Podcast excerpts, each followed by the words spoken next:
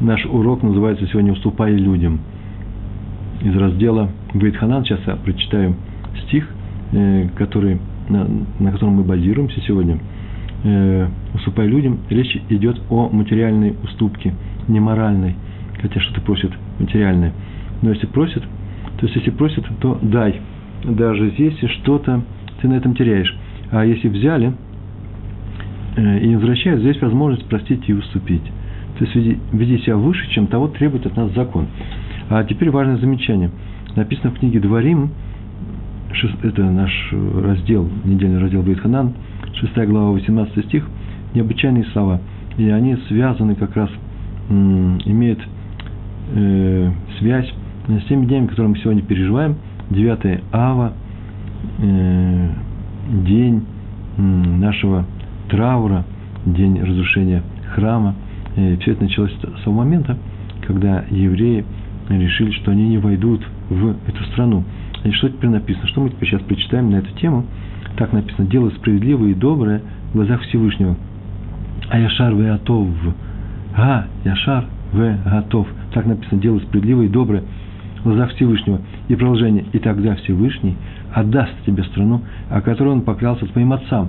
Получается, что если мы не делаем справедливое и доброе, только нужно узнать, что это такое Ая Шар В, В, Гая Шар В Атов, и мы узнаем, каковы условия нашего и вхождения в эту страну, и пребывания, и возвращения в эту страну, э, чтобы не было тех дней, тех, тех причин, из-за которых вот у нас с вами случилось страшное несчастье, разрушение храма в частности.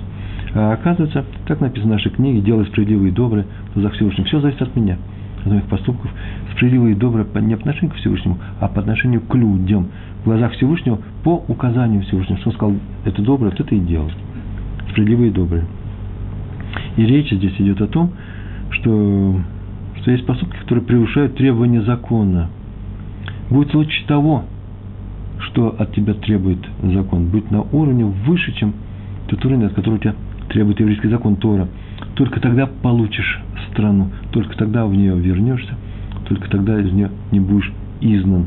Это есть справедливое поведение, справедливое поведение. Делай справедливое и доброе в глазах. Прямое, я шар, будь прямым. Раш так написал, справедливый и по-доброму поступай. Вот он и объяснил, мы это все из Раши знаем, сверх требования закона. А Рамбан написал очень интересные слова – я, в принципе, читал Рамбана, и сейчас можно уже и в переводе на русский язык прочитать. Но смотрите, каждый раз я читаю, это удивляюсь. Это важная вещь, он сказал, это очень важно, э, сверх требования закона, поступать так, как закон тебя уже не требует, а ты мог бы и так поступать, а ты сам поступаешь. Это важная вещь. Потому что Тора – это слова Рамбана, Рамбана, Нахманид. Потому что Тора не может перечислить в себе, в своей книге, все случаи, которые происходят между человеком, его соседями – или ближними, все указания по улучшению быта в общине или стране, слова Рамбана. Но Тора перечислена многое, например, не сплетничай, не обижай других людей. И продолжает Тора. Тора, после того, как она перечислила многое, продолжает. Вот так поступай во всех случаях. Но даже больше. Делай даже то, делай даже то, чего закон тебя не требует, что совсем уж хорошо. Было бы совсем хорошо так поступать несколько примеров такого поведения. Как видим, связь с 9 ава мы уже указали, а теперь осталось только, что нам нужно делать для того, чтобы 9 ава, э, чтобы 9 ава осталось в прошлом, чтобы мы вернулись в страну с Машехом, чтобы храм был восстановлен. А для этого, оказывается, согласно книге Дворим, 6 глава, 18 стих, надо поступать больше, чем требует от тебя по минимуму Тора. Э, несколько примеров такого правильного, праведного поведения – известен Шмуэль, Амора, учитель э, эпохи, написание Талмуда. Э, он, отец его, отец Шмуэля, нашел однажды 12 ослов, которые оказалось, что их потеряли, они пропали, и где-то проблуждали в каких-то пустынях э, больше 12 месяцев, больше года, 12 месяцев, это важно. Почему? Потому что в таком случае тот, кто их находит, животное, которое пропало, и прошло больше года, то его уже можно не возвращать хозяину. Но он все равно их вернул. Почему? Потому что он не мог поступить иначе. Хозяин обрадовался бы, хозяин был расстроен, и он это вернул. Это называется поступить больше, сделать больше, чем от тебя требует закон. Раби Шмуэль бен Раби Йосы, другой Шмуэль, который звание был Раби, Раби Шмуэль бен Раби Йоси встретил однажды, о, интересный рассказ. Интересный рассказ. Баумаце, я не записал, где это написано в Баумаце. Э, у меня сразу несколько цифр в голове говорится. Ну, э, он однажды встретил человека с тяжелой вязанкой хвороста на плечах. Больше он его встретил, когда он сидел, а лежа, вязанка лежала рядом, он присел отдохнуть и положил ее рядом с собой. Тот вздыхал и, увидав Рав Шмуэля, Раби Шмуэля, он сказал ему, «Э, помогите мне, пожалуйста, положите ее на плечи. А Раби Шмуэль был вообще уже человек в возрасте, и вообще был известным раввином, наверное, было это видно по одежде. И вообще так не поступают. Человек должен вернуть находку, например, нашел козу в огороде, где-то на выселках за городом. Нужно привезти ее в город, отдать ее, чтобы она не пропала, чтобы она не ушла совсем в лес, где волки забодают. Э, но не каждый может это сделать. Раввин, например, старому человеку, уважаемому человеку, не то, что он не может, а потому что он уважаемый человек, можно не делать это. Когда это можно не делать? Тогда, когда он так бы не поступил даже свои вещи, он бы свою козу не потащил. Ведь тащит свою козу, чтобы она не пропала, значит, чужую козу принести. Э, Раби Шмуэль, когда его попросили помочь взять эту вязанку и сложить на спину этого человека, он спросил, а сколько это стоит? Ты сказал, половина зуза. Половина динаров такая монета была, Зуза. Зуз. Э, крупный монет, не знаю, если козленок два Зуза стоит. Вот вязанка хвороста, половину Зуза. Четыре вязанки, целого козленка можно было купить. И он сказал, пол э, Зуза все это стоит. Достал Раби Шмуэль деньги, дал ему. Теперь это его вязанка, это свободен. Он его купил. После чего ему эта вязанка не нужна, он ее положил, сказал, она ничья называется Гефкер. Гефкер, ничья, она теперь бесхозная. Собрался уходить. Раз она бесхозная, теперь любой может взять. Подбежал тот человек к этой вязанке, схватил ее и говорит, она моя. Так он ее получил. Ну, моя, моя, нормально. Он говорит, Рэбе, ты можешь помочь теперь мою вязанку положить мне на плечи? Тот очень удивился. Меня оригинальному ходу событий. И э, достал новый ползузы и дал ему, только чтобы не поднимать ее. И собрался уходить. Э, и сказал, что махнул рукой, это вязанка ничейная. И то снова ее схватил третий раз. Вообще во всех рассказах три раза повторяется. На третий раз произошло следующее. Он ему дал третий раз ползуза и сказал, что я объявляю ее ничейной, она ничейная для всего мира, но не для тебя. После чего спокойно пошел. И в Талмуд обсуждает это место подробнейшим образом на тему, можно ли объявить это бесхозным с ограничениями. Вот для этих это бесхозно, а для этих нет, руки, руки не, не протягивайте. Обсуждение это происходит. Но здесь нас интересует другая вещь. Не остроумие этого человека, находчивость, на ровном месте получил э, три раза, полтора зуза он получил. А то, что Раби Шмуэль был свободен от этой заповеди, помочь другому человеку, и таки он не освободил себя, а взял, что лучше откупиться, но не освобождать, но, но поступить больше, чем требует того закон то, что он считал себя обязанным помогать. Кстати, между прочим, откуда, между прочим, откуда взялась такая заповедь нарушать человека? Мы знаем, что если встречаешь осла, и он падает под грузом, то нужно помочь ему бесплатно.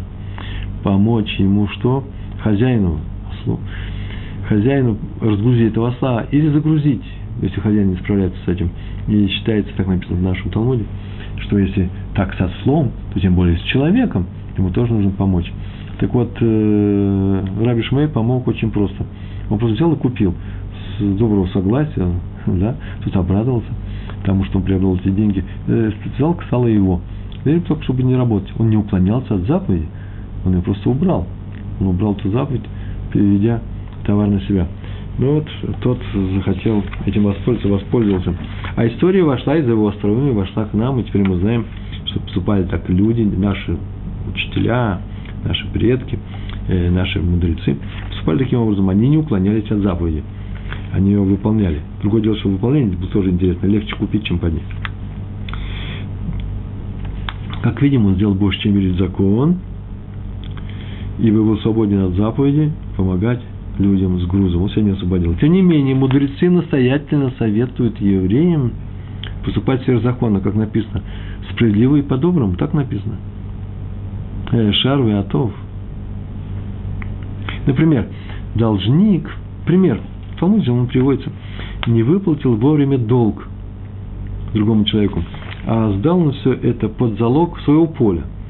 Есть такой, такой вид раньше это очень практиковалось, с векселями, закладными, много чего происходило.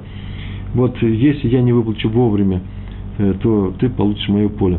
И вовремя он не выплатил, и поле было взято. А потом не нашлись эти монеты, и он пришел и говорит, слушай, вот монеты не нашлись, э, пожалуйста, дай мне мое поле. Так вот, настоятельно советуется, ну, при большинстве случаев, если особый случай там какой-то есть, может быть и нет, но в большинстве случаев постараться найти возможности взять эти деньги, а поле вернуть. Человеку было тяжело. Это называется поступи выше того, что от тебя требует закон. История. Одна вдова владела квартирой в четыре, здесь в Израиле, в четыре комнаты. Большая квартира, она была одна. И она решила две комнаты сдавать, э, и в двух комнатах жить. И пришел один Аврех, э, у которого была большая семья, студент Кололи, Кололи это Ишива для женатых, и договорился с ней о том, что такую-то сумму он будет снимать каждый месяц вот две комнаты в ее квартире. Семья уж очень большая, много детей, чтобы все были здоровы. Но окончательного договора они еще не успели сделать. И на следующий день пришел молодой человек один и сказал, что только что была у них свадьба, вот они поженились, молодая жена, хупа была недавно. Теперь он ищет квартиру для того, чтобы что? Э, снять ее в наем. И он э, хочет снять эти две комнаты. И предложил ей большие деньги, больше, чем тот Аврех с большой семьей. И вдова согласилась. Вот теперь было решение, вдова согласилась. И Аврех с большой семьей возмутился, ибо нарушен закон преимущества того, кто ведет переговоры. Есть такой закон, очень интересный закон, что если кто-то ведет переговоры о том, что будет заключена некоторая сделка экономического характера, не морального, экономического, идет некоторая сделка, еще стороны не пришли к соглашению, э, в принципе, их можно поторопить, но нельзя влезть в эту сделку и перебить ее своими деньгами. Перебивать чужую цену деньгами можно только на аукционе открытом, да, там, где вслух называются цифры, для этого он и устроен, чтобы все поторопились и заплатили деньги сразу, и не в долг. А если идет торговая некоторая сделка, то это совершенно нельзя сделать, и тот, кто такую вещь сделает, тот вор. Он украл у другого его сделку. Э, даже не надо бы объяснять, не надо вроде бы, так скажем, в сегодняшнем уроке, Нельзя приходить и сказать, ну ладно, там дело, сделку свою за, за, заканчивать, но ты знаешь, что я тебя заплатил побольше. И это называется непри, э, нарушение еврейского закона. Так или иначе, пришел Таврек с большой семьей, сказал, как так? Мы уже цену называли, пришел человек, пришел человек э, с маленькой семьей, без детей, и взял и выхватил мне из-под носа такую замечательную э, полквартиры, две комнаты. И дело дошло до решения Равина, Исраэля Гроссона, был известный такой раввин, и он постановил, что эти комнаты может снять жених. Такой особый случай Все удивились, что мы вроде написано по-другому. Я объяснил, дело тут не в сумме денег, а в том, что в дома вдова предпочитает небольшую семью, чтобы было меньше э, шума. Она уже старенькая женщина, шума ей будет мешать. И это называется рассудить, рассудить сверх закона. Ибо Аврех мог и не уступать свое право – он мог требовать, я требую. Да, Равинский суд объясняет, что мы поступаем в пользу вдовы, в пользу, вы судитесь за Аврех и молодой человек, жених, а теперь у нас еще третья сторона, это вдова, и мы для, для ее пользы постановляем, что она может, и не из-за денег даже, если бы дала меньше, она все равно может выбрать то, что нравится больше ей. Значит, важная сторона. Это называется сверхзакон. Позже Раб Гроссом обратился к Равину Хазанышу, с вопросом к Хазанышу, правильно ли он поступил. И тот ему не ответил правильно. И, ответил, и не ответил неправильно. Мне так понравилась эта вот история, из-за этого. Оказывается, есть очень много разных книг, шут называется, Шилот. Шувот, вопросы к раввинам, где они обсуждают разные вопросы, разные темы. Их спрашивают, они подробным образом изучают это, анализируют, берут Талмуды из других, из других источников – и приводит какое-то решение, и бывает один и тот же вопрос по-разному решается в разных книжках. И он так сказал, вот на эту тему тоже написаны разные шуты, они по-разному решаются. Отсюда мы видим, из-за того, что мы видим, что они по-разному решаются, они обязательно в пользу Авреха, с большой семьей, который был первым, в пользу первого. Отсюда следует, что иногда есть некоторые важные вещи, которые можно э, внести в это дело, и они могут изменить окончательное решение. Это называется сверхзакона поступать больше, чем требует закон. Главное учесть интересы как можно большего количества людей. э, и хозяина. Этой квартиры, в данном случае, вдовы. Раби Лягу Лупян. Жил он в городе Келем. Это Литва. Лита, у него была большая семья, уж если говорить про большую семью. И он искал тоже квартиру, и поэтому два рассказа послал рядышком. Э, например, на одну тему. Он искал квартиру, чтобы ее снять. Тема-то одна, результат разный. Он долго искал, больших квартир не было, нужна была большая квартира. Вообще никаких не было квартир. Такой был год, что не было квартир. Я бы сказал, вообще нужно, пора было, было уезжать из Литвы. Опасный момент наступал, события. Но вот они еще не уезжали, искали квартиры. Наконец-таки с трудом он нашел какую-то квартиру, договорился о цене, и стали собирать вещи к переезду. Утром пригласили извозчика, прибыл извозчик, нагрузились с грузчиками, приехали. И вот они подъехали, и вдруг подходит к Равину, к Равлупяну, подходит какой-то еврей со стороны и говорит, Рав Лупян, знай, мы готовимся к свадьбе нашей дочери. Надо молодым снять квартиру. Я просмотрел именно эту квартиру, но ты нас опередил. Теперь нам придется отменить свадьбу. Все, что он сказал, наидишь. Все возмутились, все домочадцы семьи Лупянова возмутились. Мы же первым по всем законам, ты не пришел, тебя вообще не было. Мы никому не переехали никакую дорогу, много чего не говорили. А то только одно говорил. Мы отменяем свадьбу. Знал, наверное, что сказать. Наверное, это была, была, была правда. Сердце у него болело. Почему? Потому что свадьбу отменять тихим страшно. Это страшно. А Раф Лупян все время стоял в стороне и молча слушал весь этот разговор. А потом ничего не сказал. Он обратился к извозчику и говорит, не надо разгружаться. Мы едем на старую квартиру. Закон был на его стороне. Он отказался от своего права требовать это решение по свою пользу, несмотря на то, что закон на его стороне. Это и называется то, что Тора от нас требует Тора, делать справедливые добрые в глазах Всевышнего, и тогда он будет разрешение жить в вашей Эрцисройль, в нашей, в вашей стране. Как поступил Раф Лупян. Тема очень непростая, на самом деле. Так вот рассказывает, живо, быстренько, истории всякие рассказывают. Сейчас нужно вообще в эту тему уже начать погружаться. Мы уже 16-17 минут говорим. До самого главного еще не дошли. Мудрецы сказали, Баумацы, 30-й лист, вторая страница этого листа. Там был так написано Иерусалим, Иерушалаем, э, разрушен за то, что люди поступали друг с другом по закону Торы, но не выше этих законов. Никто никому ничего не уступал. Как положено, так и не делали. Так написано в нашем Талмуде. Вот вопрос возникает, кстати. Мы-то знаем, что храм был разрушен, второй храм был разрушен по нескольким очень важным причинам. Помните, Лашонара, э, беспричинная ненависть, в другом месте указано. А есть история с Камцей и Баркамцей. Много разных причин. Почему сказано, сказано вот здесь, в Бао Маце, на 30-м листе, на второй странице написано, что из-за того, что люди друг другу не уступали, а требовали по закону, по закону, не по беззаконию, не, не право сильного, а по закону и только не уступали ничем, из-за этого Иерусалим разрушен. И ответил Раби Залмале из Воложина. Так он написал в своей книжке. А я в другой книжке прочитал, вот вам, вам привожу. Дело в том, что верно, храм был разрушен сразу по нескольким важным причинам, нарушениям. Э, но евреи все время, пока не сделали эти нарушения, не, не, не поступ... евреи поступали друг с другом выше этого закона, могли уступить. И Всевышний их не наказывал за эти нарушения. Например, за лошонара, за причин, без причины ненависти. Они все еще уступали друг другу. Все разных причин. Так они делали. Он их прощал мера за меру. Вы друг другу уступаете, и он вам пока уступает, пока прощает. Прощение уступание – это не одно и то же в разных действиях, но они были очень близки друг к другу. Смотрите прямо в первых же лекциях про Пурим из нашего цикла, еврейского цикла.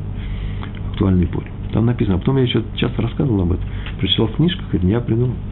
Так вот, пока они поступали друг с другом выше, чем требовал от них закон, и все прегрешения по отношению друг к другу не рассматривались. Но как только они приступили к соблюдению точных рамок закона, точно по букве закона, он тут же наказал их за что? За те нарушения. То есть сверх закона, вступать сверх закона, больше, чем требуется из закона, это не заповедь или запрет. Фактор – это фактор, сдерживающий наказание. Вот о чем я все это рассказываю. Адмор из Бобова показывает, ну, такой известный Адмор – что тогдашние иерусалимцы, тех времен, не сегодняшних, не поступали в закон на самом деле. Откуда мы это знаем? Потому что написано в Торе, написано «Цедек, цедек, тердов». Преследуй, очень преследуй справедливость. Цедек – это справедливость. Это означает, что по закону надо платить один динар. Положено заплатить один динар. А теперь закон даже два. Цедек, цедек, два, два раза написано. И продолжение стиха. И тогда будешь жить и наследуешь страну. То есть тогда только и наследуешь страну, если будешь поступать сверх закона. Например, на прошлом уроке мы рассказывали, что если, извините за выражение, ваша личная корова пошла по главной площади нашего города, а там кто-то развесил простыночки свои и, и прочее белье сушиться, что не надо было бы делать, но разрешается. И она рогом так незатейливо это... Ой, извините, немножко э, рассказываю несерьезно. Так или иначе, она рогами все это сняла, э, э, сняла и порвала, и все это было порвано, то заплатить нужно половину владельцу этой коровы, нужно владельцу этих простыней заплатить половину этого ущерба или за стирку, или за грязь, или за порваны. Так вот, э, если вы видите, что бедный человек мучается, и у него другого места не было повесить, это ваша корова, конечно, за ней нужно было смотреть, то нужно пойти заплатить не один динар, а два. Так сказал Раби и Сбобова. И тогда вы остаетесь в этой стране, будете продолжать. Из-за того, что вы готовы заплатить за свою корову больше, чем положено заплатить. Раби Йосиф Гурвиц Саба из Навардака. История про него была такая. Пришла к нему однажды депеша из Германии. Он жил в Навардак, это в, Белор... э, в Беларуси, в Литве, в тогдашней Литве.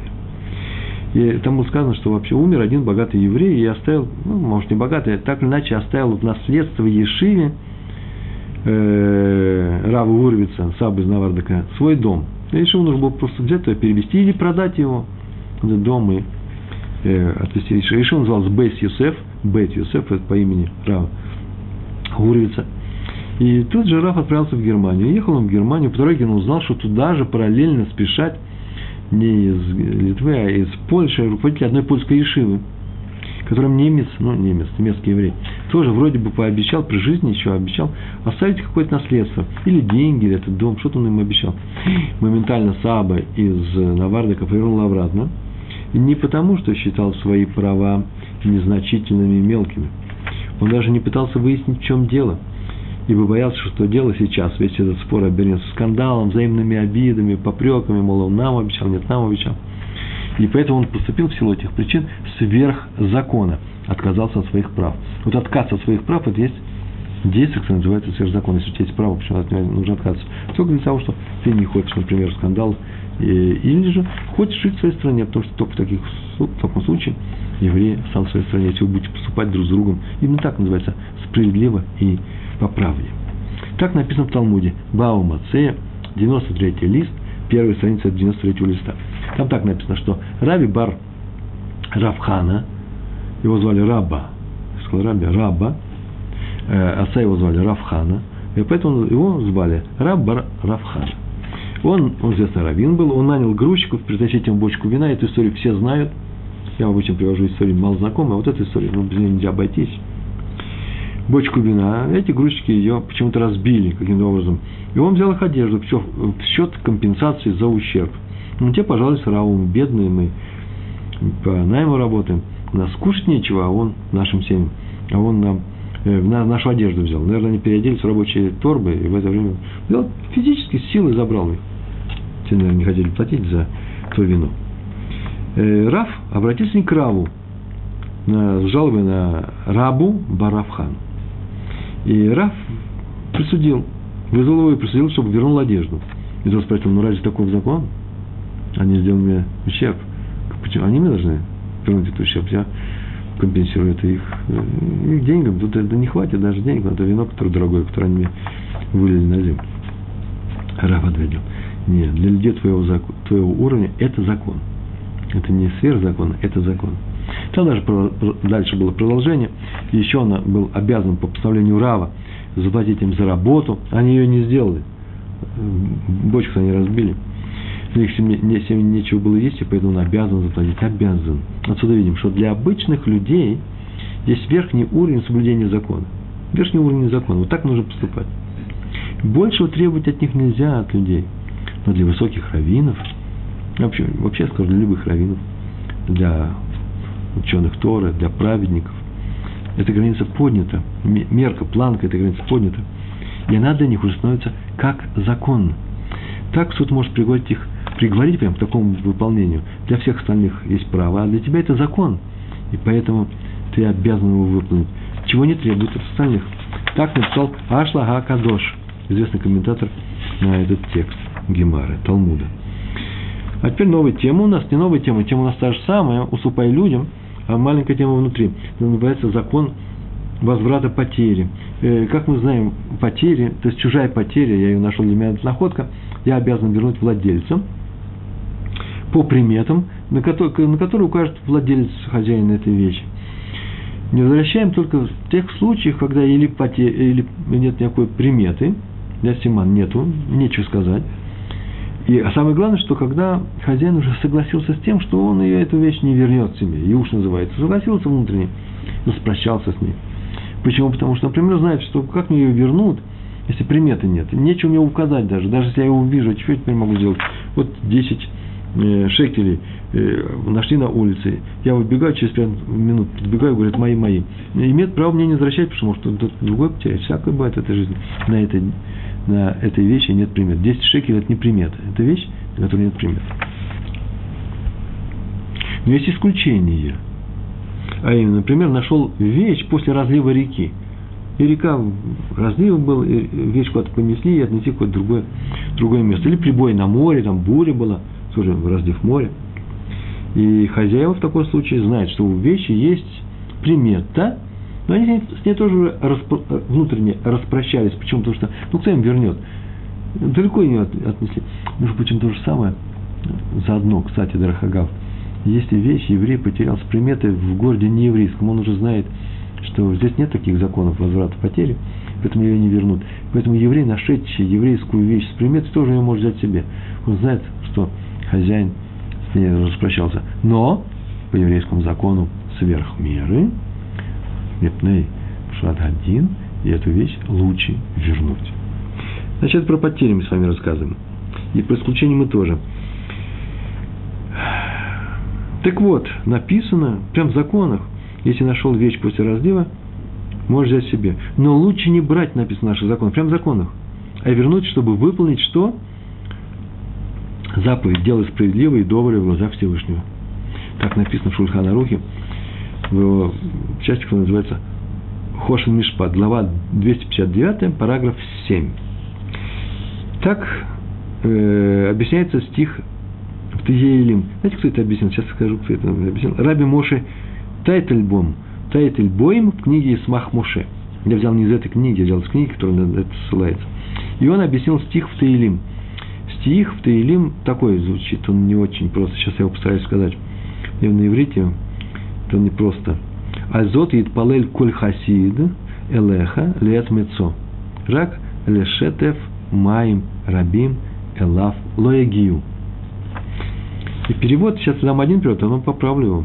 Так написано. Во всех переводах 32, 32 глава, Таилим, Псалмы, 6 стих. Об этом пусть каждый праведник молится тебе в момент откровения.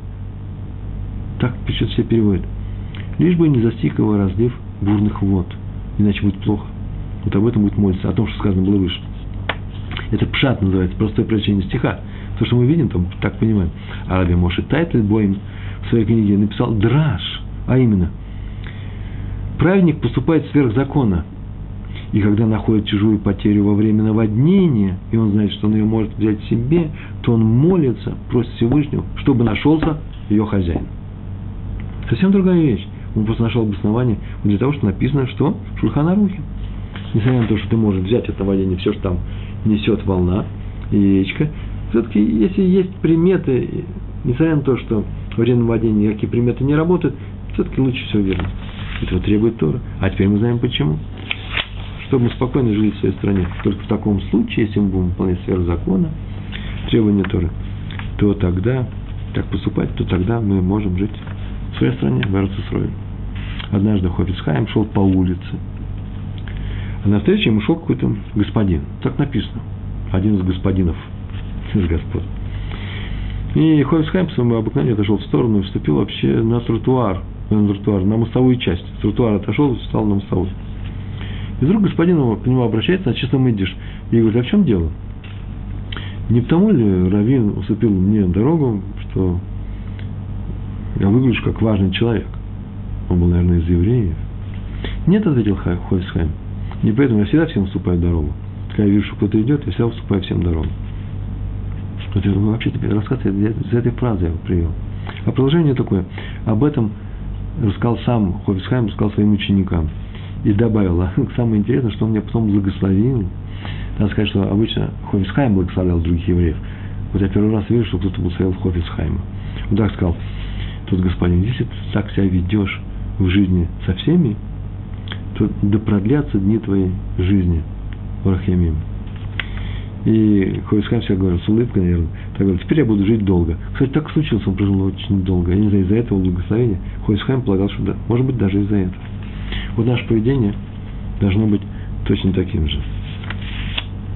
Оно должно быть точно таким же, э, потому что жизнь от нас даже не требует, она предлагает каждый раз именно такое осмысленное поведение, когда э, хорошо бы, чтобы ты себя вел, и это называется по-человечески, то, что Тора называет яшар, прямо. А тебя Тора этого не требует, а ты поступи так, сделай хорошо людям. И ты видишь, может быть, для этого ты и живешь на этой земле. Например, я знаю людей, которые еще в России, еще до, до времен моей Торы, когда я жил еще в России, в Москве, были люди, которые никогда не вбегали в вагон метро первыми, чтобы занять там место – они никогда не вступали ни в одну схватку за места, за свободные места в автобусе. Э, никогда никого не пихали в дверях. Даже если кто-то шел, э, как они считают, кто-то в развалочку и, просто побыстрее бы э, пошевеливался бы. Э, можно уступить э, другому человеку. Но не так уж мы опаздываем все время, не критически. О чем говорить? Я просто лечу в самолете ой, я даже не знаю, нужно ли об этом говорить, ведь я сейчас буду говорить о том, что я вижу в других людях, а ведь я же на самом деле говорю не о других людях, а о нас с вами. Так вот, мы летим в самолете и уже приземлились, и уже подкатили к нам большой рукав для того, двери открыли для того, чтобы идти, и люди идут, и знаете, как идет цепочка вставания и выхода. Сначала в бизнес-классе, потом в первых рядах, потом дальше. По проходу люди проходят, и когда наступает очередь твоя, ты снимаешь э, свои вещи с полок и начинаешь двигаться, а на снимание полок, э, э, вещей с полки уходит время, и поэтому приходит некоторое замедление. И люди, которые стояли, поднялись, сидели в рядах, которые после тебя, ждут тебя. Вот ты стой и жди. Когда человек устроится не спеша, аккуратно, всяких издевок, мол, я сейчас буду делать медленно. Я ни разу не видел никаких издевок. Человек делает, как он делает. Он прекрасно понимает, что он живет в мире людей. И не надо никого пихать спину или кричать, э, давайте двигайте поскорее. Это чисто советский прием не годится, не проходит. И поэтому мы входим с вами в самолет и ждем, когда люди, которые идут перед нами, а нам нужно пойти дальше, в дальние ряды, спокойненько останавливаются и начинают закладывать вещи э, в верхней полке. Ничего страшного, подождем. Если сзади кто-то нервничает, ну, я не знаю, ну, перестанет нервничать, но не, не будем никого пихать или просить, ну, отойди ты в сторону, трофейная корова, кто назвал э, другого человека. Жуткие слова произносились в это время. Никогда этого не делали. Внутренняя у нас установка быть доброжелательным э, с людьми. Э, он сделал свое дело, и мы пойдем дальше. Не будем торопиться в дверях, не будем торопиться при входе, не будем торопиться при выходе. Никогда не будем ни с кем конфликтовать. Э, все уступаем. Это называется уступи людям. Ты имеешь право на собственный проход. Уступи другому человеку, пускай он пройдет. И, например, пример. Мы пришли чуть много примеров. У меня сегодня ну, важный день такой. Мы же хотим жить достойно в своей стране, не покидать ее, 9 ава. Мы пришли в супермаркет, и там было почему-то так получилось, что колясок не свободно было. И я, не, может быть, я не нашел, где они стоят свободным образом. Я нашел свою коляску, подвез ее, и только хотел взять свой пакетик и положить эту колясочку.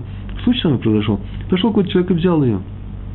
Он увидел, что она свободная, и взял ее, она пустая. Моя первая реакция, стойте, стойте, она уже занята. А может быть, не надо кричать. Может быть, нужно ее уступить. Ну уж нужно все взвесить. Может быть, на самом деле я столько опаздываю, может, у меня жена рожает, еще что-то происходит, тогда можно попросить. Но если экстренный случай, если случай не экстренный, почему не уступить другому человеку, даже если он тебя ни о чем не просил? Ну, ошибся, ему будет очень неприятно, если ты ему скажешь, например, отдай, отдай. А вдруг он скажет, нет, я увидал, почему это ты решил, что он твоя? Ты вообще в другую сторону будет повернут. Ой, не дай Бог, участвовать во время скандала. Нужно уступить, не участвовать ни в каком скандале. Никогда. Кто-то лезет без очереди без очереди, в обход очереди. Эм, ну, не надо, наверное, отпихивать нахала, кричать, шуметь нахала, отойдите в сторону. Просто сами мы не лезем никуда, своим детям не велим, если они нас слушают. А насчет других, может, у них есть свои причины лезть в эту очередь. Поступаем не как велит нам закон, а закон нам разрешает потребовать от этого человека, чтобы он нам что? Э, не нарушал наше право этой очереди. Так вот, мы будем вступать выше этого закона можем кого-то и пропустить. И, например, дома никогда не устанавливаем очередь, кому выносить мусор, помыть посуду. Иногда это помогает, иногда не помогает. Просто берем, выносим и, мол, и мой, молча. Ну, или просим других. Просим, а не заставляем. Ну и так далее. Среди евреев это правило звучит так, таким образом звучит. Есть у меня среди евреев, я про другие народы не знаю. Сегодня я рассказываю еврейское поведение, там не написано там другие поведения. Я не против, так просто так получилось. Я представляю, как меня приглашают на сайт, называется «Русское, русское поведение». Ну, может, там что-то интересное можно будет и открыть. Я занимаюсь своей, своей Торой. Э, звучит правило так. Если меня, еврея, если меня просит другой еврей, чтобы я ему сделал какую-нибудь услугу, что-нибудь усыпил или что-нибудь еще сделал, то я сразу же взвешиваю про себя, внутри себя возможность выполнить эту просьбу. Не ищу, не ищу возможность отказать. Не говорю нет, а потом говорю, почему нет – Сначала стараюсь сказать «да». Бывает случаи, когда я не могу это сделать. Но моя первая реакция, даже если мне невыгодно или даже несколько накладно, и да, может, что-то не придется приплатить за это, я что-то теряю. Все, моя первая реакция должна быть, конечно же, возьми, на, возьми брат. Почему? Потому что евреи так написано у нас, что мы братья друг другу. Те братья, которые любят друг друга, как Аарон и Моше, не те братья, которые в момент продажи Юсефа продали своего брата. И как раз был плохой пример. Ну, в конечном счете они помирились и стали нормальными, правильными братьями. Вот мы правильные братья. Мы уступаем друг другу. А если мне ничего не стоит уступить другому, то мне, извините, я просто обязан. Так написано, сейчас мы читали, так написано э, в, э, в Таилим, так нам сказал Раф э, Тайтельбу, мы обязаны исполнить эту просьбу, если нам это ничего не стоит. Более того, я бы так сказал, такой формулу, такую формулировку. В этом, в принципе, смысл жизни праведного человека в Торе. Мы не просто люди в Торе, мы праведные люди в Торе. Мы должны стремиться быть праведными людьми. А как, какой смысл? Искать людей, которые нуждаются в нашей помощи. Не отказывать в помощи другим людям, когда они, нас нашли, а искать другого человека, чтобы помочь ему. Это и называется Тора. Следующий рассказ про Рава, про Рава Хайма Соловейчика – Однажды его маленький сын, ну, важно, между прочим, важная тема, маленький сын поломал какую-то чужую вещь, нанес какой-то убыток, вещественный убыток, печальный э, убыток другому человеку. И Раф тут же заявил желание заплатить за сломанную вещь. В принципе, эту историю про меня, про всех, так что часто происходит в жизни. Сейчас скажу, для чего я сказал, что из интересного ответа Рав Словечко. И он сказал, что он заплатит. А хозяин вещи сказал, ну, Ребе, по закону ребенок свободен от выплаты за ущерб. Его родители тоже свободны от выплаты за ущерб, который нанесет ребенок. Поэтому, если один ребенок пошел гвоздем нацарапал какое-то нехорошее слово на каком-то очень дорогом предмете, э, машине другого человека, в принципе, его нельзя потребовать по еврейскому суду, если все происходит в рамках еврейского закона, отца заплатить за это. Интересный закон, нет? Родители ребенка свободны от выплаты за ущерб, а сам ребенок. Сейчас скажем. Так вот, по закону, если имущество одного человека наносит ущерб преимуществу другого человека, то первый человек заплатит второму человеку за этот ущерб. Что это за имущество? Например, корова. Корова, собака. Мое имущество, моя корова. Да нет, мой козел пошел в ваш огород и съел там всю капусту. Я должен заплатить. Так вот, если я плачу своего козла, то своего сына я не плачу. Во-первых, потому что он не козел. Он самостоятельный человек. Тор меня освобождает от этого, от этой необходимости. И хотя Он не отвечает за себя, все-таки ребенок, маленький ребенок. Все же отец не обязан платить за ущербы, которые он наносит. Такой закон. Это как стихийная сила, как природное явление. Или так скажем, все евреи живут одной общиной, и вообще, в принципе, все раз делят между собой вот этот, вот, этот ущерб, который наносит один из нас. Так, ничего я сейчас сказал? Э, так вот, мне кажется, это одно из объяснений. Я его встречал однажды, я просто не могу сказать, где его прочитал, что это один из наших, это один из евреев, и раз он не может платить за себя, потому что он не самостоятельный, он не платит, то и все свободы от него. И тем не менее, принято, у нас принято в еврейском народе за детей платить, чтобы был мир между людьми, между соседями в частности. Но по суду такого отца нельзя призвать к ответу, нельзя присудить к выплате. Вот об этом хозяин вещи сказал. Ребенок свободен от платы. Рау Хайму Славичку Рэбе, зачем вы сейчас будете платить? Смотрите, какой интересный ответ привел Раф Соловейчик. Он так сказал, да, по суду я свободен. Ну, так написано в Талмуде, Бава Кама, 87 лист. Я свободен от платы. Там прямо написано. 87 лист Бава Кама. Закон у нас такой. Но есть мнение, что я-то свободен, а ребенок остается должником. Есть такое мнение среди мудрецов. И должен заплатить, когда вырастет. Так вот, я боюсь, что к тому времени мой ребенок забудет об этой истории. А я его люблю. Поэтому я хочу, чтобы он не остался своим должником. Я заплачу за него. Я плачу за него, а не за себя. Какой был ответ, интересно. Он поступил сверх закона. Он был свободен. Он выступил. Ну, это как один человек взял долг у другого деньги и принес, ареф называется, э, человек, который гарантом выступает. Он сказал, что если он не заплатит, то я заплачу. Понятно, хорошо, согласились. И тот вовремя не заплатил, теперь пришли к этому гаранту и говорят, заплати. И он, в принципе, может пойти потребовать от того, может еще что-то делать. Но я знаю просто людей, которые с легкостью платят, говорят, я на это и шел. Закон требует от меня, чтобы я заплатил в случае, если у того нет денег. Но сейчас я не буду его терзать, я не буду ждать, э, я не буду э, не ждать. Э, и ты бы должен был бы не ждать на самом деле. Я отперу на себя. Я поступаю сверх закона. Закон от меня этого не требует. История про Раби Шауля Кацина. Про него говорят, что он обязательно написан из Хохмей Рушалаем. Была такая плеяда великих раввинов, больших известных, которые назвали Хохмей Иерушалаем, мудрецы Иерусалима. У него был специальный гмах. Гмах – это гмус хасидим. Это специальная такая касса взаимопомощи для суд. Он давал ее, из нее деньги, собирали деньги, суды на какое-то время, потом эти суды возвращали, он давал по очереди другим людям. И давал всем, даже тем, о ком, был не, о, ком было известно, что они обычно сразу не возвращают, а некоторые вообще еще ни разу не вернули. И спросили, зачем он так делает. Ведь по закону он может уклониться от того, чтобы от помощи вот этим необязательным должникам, э, просителям, кредиторам. Они не обязательно не уплачивают. Закон разрешает, если ты знаешь, что человек не возвращает вовремя или вообще не возвращает, можешь ему не давать. Все остальные обязаны давать. Так звучит закон про суды. Ответил, да,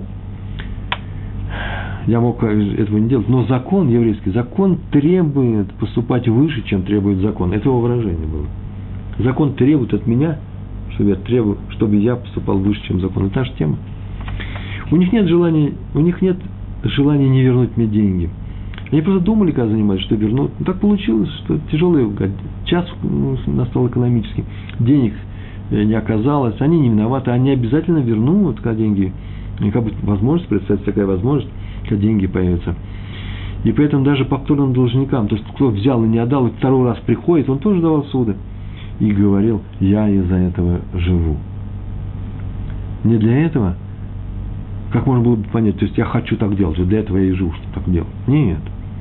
Надо так, надо так понимать слова Рава Шауля э, Касына. Он так сказал, мне небеса дали жизнь, чтобы я так поступал. Поэтому я вынужден так делать. Это цель моего пребывания на земле. Вот для чего я этот пример это привел. У Раби Исроиля Салантера – Салантер у нас осталось 16 минут, как раз надо три таких истории. Был Йорцайт отца.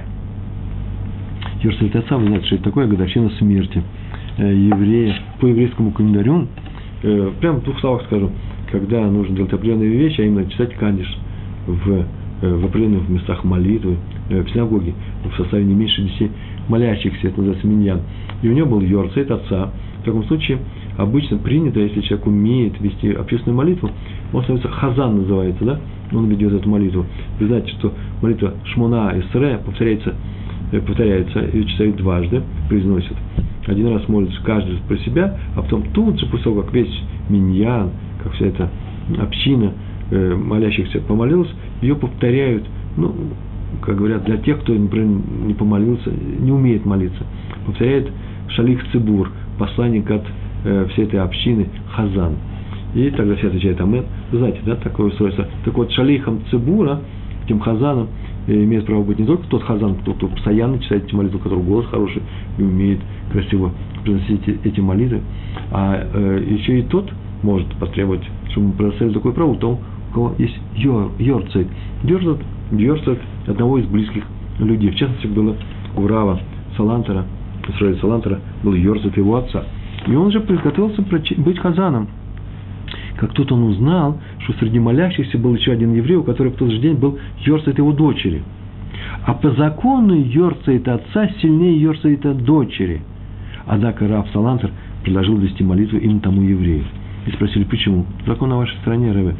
Тот ответил, во-первых, привык уступать. Пускай он сделает. Во-вторых, Йорцейт делает душе лучше души умершего. Называется Илуина Шама, да, ее поднятие. Ей хорошо, ей становится хорошо. Так говорит Каббала, так считается. А он не хочет делать это за счет другого человека. Он будет расстроен, он будет мучиться. Мицер называется. Он пришел сюда, другого мнения нет. У него умерла дочь год назад или два года назад, Йорцит сегодня годовщина. И он не может быть хазаном. Да и лучше отдать им, э, э, уступить это право. И это будет поминовением памятью отца, так сказал Раб Салантер, больше, чем если бы был читал Кадиш. Почему? Потому что сам отец любил помогать и уступать другим людям. Он со мной бы согласился, если бы он сейчас был бы здесь со мной. И он сейчас и есть с нами, и он согласен со мной. Так рассказал Раф Салантер. Очень часто вступать выше закона, это означает пойти на компромисс с кем-то. Я могу потребовать, чтобы мне вернули полную всю сумму, а вот я говорю, ладно, хотя бы треть, хотя бы половину. Называется он по-еврейски пшара. Об этом пишет Талмуд в трактате Санедрин, шестой лист и дальше. Я в свое время в проекте перевода на русский язык Талмуда э, переводил Санедрин, и он остановился у нас где-то, э, начал переводить на 13 листе, 14 листе, и просто из-за финансовой сложности. Если у вас появится такая возможность, можете помочь нашему проекту, и мы э, продолжим перевод на русский язык, замечательный перевод на русский язык трактата Санедрин. Так вот, он там на нескольких листах, на нескольких страницах обсуждает вопрос компромисса, пшара. Написано у пророка Захария, есть такой пророк, Захария, 8 глава, 16 стих, там так написано, что Всевышний сказал евреям, по правде и справедливости судите в своих воротах. Это я перевел, правде и справедливости, на самом деле написано так, эмет вацедек. Эмет – это правда, цедек – это справедливость.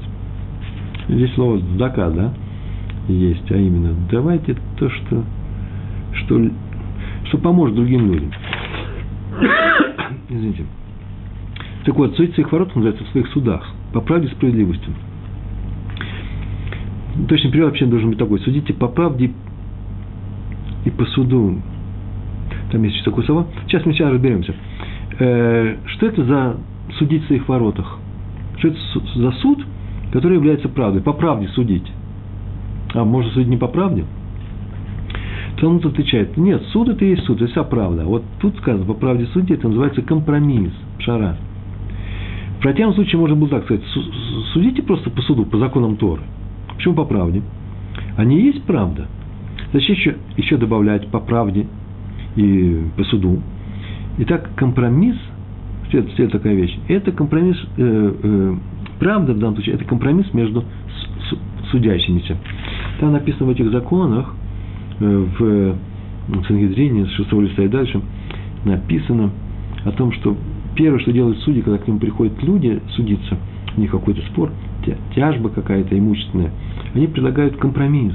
Если те согласны на компромиссное решение, тогда мы хотим компромиссное решение, то тогда судьи им предложат этот компромисс. А если они на самом деле сказали, сейчас мы будем искать компромиссное решение, и какой бы вы ни выбрали, мы такой мы, если с ним согласны, то теперь от этого вступать нельзя. Так это сказано. в Талмуде. И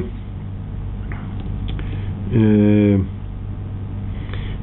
есть такая вещь, а что такое справедливость, да? Суд без справедливости, по правде справедливости. Что такое без справедливости? Это называется, знаете, какое есть такое выражение, пусть гора будет пробита, но правда должна восторжествовать. Чтобы нам не было никаких компромиссов, всегда должна правда восторжествовать должна, а тот, кто нарушил, должен быть наказан, а тот, кто э, пострадал, должен получить свой ущерб и так далее. Так вот, чтобы не было такого жесткого следования букве закона, надо быть готовым к компромиссам, к уступкам. А между прочим, ну это что, разве, э, ведь это же противоречие. И достаточно одного закона Торы. Что значит готовность к уступкам? Тора говорит, нужно поступить так, так и поступай. Мудрецы указывают, нет, нет, нет. Если так судить, совершенно железно, пускай ржа будет пробита, а правда существует, то проигравший суд всегда может сказать, что он ненавидит судью, который нечестно судит, ненавидит ответчика, и получается, что у нас увеличивается что? Ненависть внутри еврейского народа. Ведь, вы знаете, ведь не, не всегда же истец приходит в суд, и он злонамеренно кого-то хочет обмануть. Да нет. Он поступал, как он думал, что он правильно поступает. И сейчас он считает, что не в его пользу присудили суд, э, судебное решение, хотя могли бы его сторону. Из-за чего? Из-за того, что что? Он не объяснит, почему он сейчас этого человека не любит, судью и того, с кем он судится. Просто он иногда не знает правильного решения. Вот для этого он пришел в суд. Это очень важная вещь. Уметь судить компромиссно. Нужно так судить, это равинское умение, чтобы люди, которые пришли перед тобой, согласны были на этот компромисс. А те люди должны быть, это же евреи, должны быть готовы к компромиссам, к уступкам. Это наша тема сегодняшнего урока. Так поступал царь Давид, так написано в книге Шмуэль, вторая книга, восьмая глава, вторая книга Шмуэля, восьмая глава, 15 стих написано. «И вершил Давид суд над всем Израилем, и вершил продолжение, и вершил суд и милость всему своему народу». Делал суд и милость. Мишпат и Зака. Мишпат Зака написано. И делается следующим образом. Сначала, судя повторяю, предлагают двум сторонам прийти к компромиссу. Один пускай уступит. Если они не хотят, оба, то обязаны их выполнить их будущее решение. Если согласны, протест потом не принимается. Маршас э, указывает при этом на этот Талмуд, что так нужно поступать не только с бедными, но со всеми людьми. Как Мишпат, суд обязательно для всех, так и зака, истинная правда, зака обязательно не только для бедных, а для всех людей. И это понятно, что компромисс не должен совершаться за счет кого-то. Например, известно совершенно точно, что некто бедный человек, совершенно бедный человек, у другого богатого, совершенно богатого человека украл что-то. Никаких компромиссов здесь быть не может. Это явное нарушение. Компромисс говорится только э, о тех, мест, о тех нечетко выраженных местах в, э, в законе, э, которые можно э, принять на себя. Так вот, все, что нам требуется, это тема сегодняшнего нашего урока, быть готовым к уступкам для другого еврея. Это важный момент. Все, что касается компромисса, это не что иное, как имущественные вопросы, имущественные тяжбы. Но не в деле, не в теме запрета или разрешения э, Торы. Нельзя компромиссно позволить кому-то кушать креветки – то есть, это, конечно, это его личное дело, но нельзя прийти и сказать, вот, Равин, а можно ему кушать креветки? Ну, вроде бы нельзя, но если потихонечку компромиссное решение, это не годится компромисс, касается только имущественных дел. Или еще вот вопрос. Рубан требует по суду возврата долга от Шимона. У него на руках документ с подписью Шимона. Вот он документ. Или свидетели, скажем. Какой у вас вообще возможен компромисс? Если ситуация однозначно описана в Шульханарух, такое решение выносим. Но если перед нами случай, случай, когда оба уверены, что они оба правы по Торе, надо искать компромиссное решение. Например, подпись нечеткая. Один не уверен, что это подпись свидетеля, может, он забыл. Вызываем свидетеля, он забыл. Или вообще э, есть у нас э, сомнения не в законности двух этих людей, которые стоят перед нами, а законности в том, что помнят ли они это или не помнят. В таком случае есть место для компромисса. В ясных случаях, я повторяю, нет компромисса. Например, один сломал чужую вещь в доме хозяина вещи. Прямо это пример из Гемары. Один сломал чужую вещь, пришел в гость, сломал ее. В доме хозяина вещи. Этого пригласили, он сломал ее. Он должен за нее заплатить. А потом еще не успел ничего не заплатить, что и суда не было. Как в этот дом сгорел со всеми вещами, которые там были. Теперь он утверждает, что зачем теперь платить? Все равно эта вещь бы сгорела бы там. Со всеми остальными вещами. Так вот, в этом случае его можно простить, хозяин может его простить, а может и не простить. Причем в этом, в этом случае нет компромисса. Ибо закон всегда требует, если ты нанес ущерб, то независимо от того, какова судьба той вещи, которая нанес ущерб, дальнейшая судьба, ты обязан этот ущерб заплатить. Как долг. Ты обязан заплатить долг. Если взял человеку в долг деньги, суду у одного человека, и теперь он умер, то он все равно должен вернуть долг по наследнику. История, последующая история никого не волнует. Здесь компромисса нет. Истец мог бы просить, повторяю, этого ответчика, но уж, это уже не компромисс, а прощение. Это две совершенно вещи. Прощение и компромисс – это не одно и то же. Вывод. У нас урок уже заканчивается, осталось пять минут, сейчас я подниму еще одну важную тему в конце, но очень важную. Мне кажется. Вывод такой. В своих делах мы поступаем так, в моих делах, там, где я участник своего дела, своей тяжбы. Если мы исполняем роль истца, это тот, который пришел с требованием от другого в суд, для, э, требует от другого получить какие-то деньги, требуем что-то от других, то я готов простить, нужно уступить и отказаться от своего требования, от своего права требовать эти деньги, которые полагаются мне, это называется уступить. Если мы выполняем роль ответчика, кто-то требует от меня, то я готов заплатить, должен заплатить все полностью. Ну и пойдет, пойдет на компромисс, да, я могу предложить компромисс, но я не могу настаивать на нем. Я могу согласиться на компромисс только когда этот компромисс связан с, с моей тяжбой, когда требует какого-то другого человека. Да, скажем, заплати хотя бы половину, я тебе прощаю остальное. Это прощение. Несколько, несколько слов о позиции еврея вообще на суде, отношение к суду еврейского, отношение к суду, отношение к суду еврея Торы. Человек идет в суд, провинский суд, для того, чтобы жить какое-то дело. Во всем мире есть суды. Так сказано, это один из законов Бнейнох, Савиноха. Должны быть суды и должны быть справедливые. И справедливость судов славится не потому, насколько они хороши для тех людей, которые проживают в данной стране, сколько по другому э, критерию, а именно, они должны быть всеобщими, не лицеприятными. Тогда это выполнение тех законов, которые требуются от э, Савинуха, от всех остальных людей мира, кроме евреев. У евреев есть еще более серьезный закон, все тяжелее. Сейчас я скажу несколько слов именно о еврейском отношении к этим законам. Так иначе суды есть. И когда человек приходит в суд, он хочет выиграть свою тяжбу, от него что-то требует, он говорит, что я не, мне не полагается это отдать. Не то, что он украл и держит в кармане и не хочет отдавать. На это есть полиция. Есть решение суда, которое достанутся с него эти деньги. Нет. У него есть спор. Например, хозяйственный спор. Кто виноват э, в том, что э, наша бригада не сделала, подрядчики – частные подрядчики не выполнили э, какую-то работу, и теперь мы не получили те доходы, которые э, могли получить, как нам их поделить? Стройотряд, мы хотим поделить заработанные. Вводим какие-то определенные график выплаты, нормативы, и теперь человек, который, например, бригадир, или третейский судья решает, кто как отработал, что он получит. Это называется третейский суд, а иногда бывает суд просто равинский, иногда бывает суд просто э, общечеловеческий. Человек приходит и хочет выиграть свое дело. В еврейском суде есть некоторый момент, который резко его отличает от всех остальных судов. А именно, я как еврей пойду в суд или поведу другого человека в суд, или пойду э, по его просьбе в суд, по его требованию, пойду в суд для того, чтобы решался наш вопрос друг с другом, совсем с другой установкой. У меня нет желания выиграть дело – я не, не убираю этот момент, это очень важный момент. Мне приятно выиграть это дело, я уверен, э, что я прав был. И я его выиграл, я оказался прав. Это чисто эмоциональный вопрос. Но если я знаю, что я могу выиграть это дело не по закону Тора, а только потому, что я ну, понравился судье, то я не хочу такого выигрыша. Почему? Потому что если я обязан по Торе кому-то что-то заплатить, я потребую от э, судьи, чтобы он меня присудил именно к такому приговору. И сам, чтобы прийти к врачу и сказать, посмотри, один человек пришел к врачу и говорит, посмотри, э, чем я болею, тот сказал, вот чем ты болеешь, вот тебе какие нужны лекарства. И теперь же не зависит от того, понравится он или не понравится, выторгает он или не выторгает. Давай я выторгую более сладкое лекарство, это больное лекарство. Давай, врач, прости меня, не делай мне операцию, а, например, будем лечиться терапией. Нет, я же хочу по максимуму, по наилу... что такое максимум? Наилучшим образом, наиболее эффективно, чтобы мне э, вернули мое здоровье или восстановили его. То же самое и здесь. Мое моральное здоровье, моя душа, мой дух будут вернуться к своей норме, если я расплачусь со всеми долгами в этой жизни – Уже сейчас, не буду оставлять, потом я сделаю какую-то шубу. Нет, какая-то шуба. Я должен вернуть те деньги, которые я взял.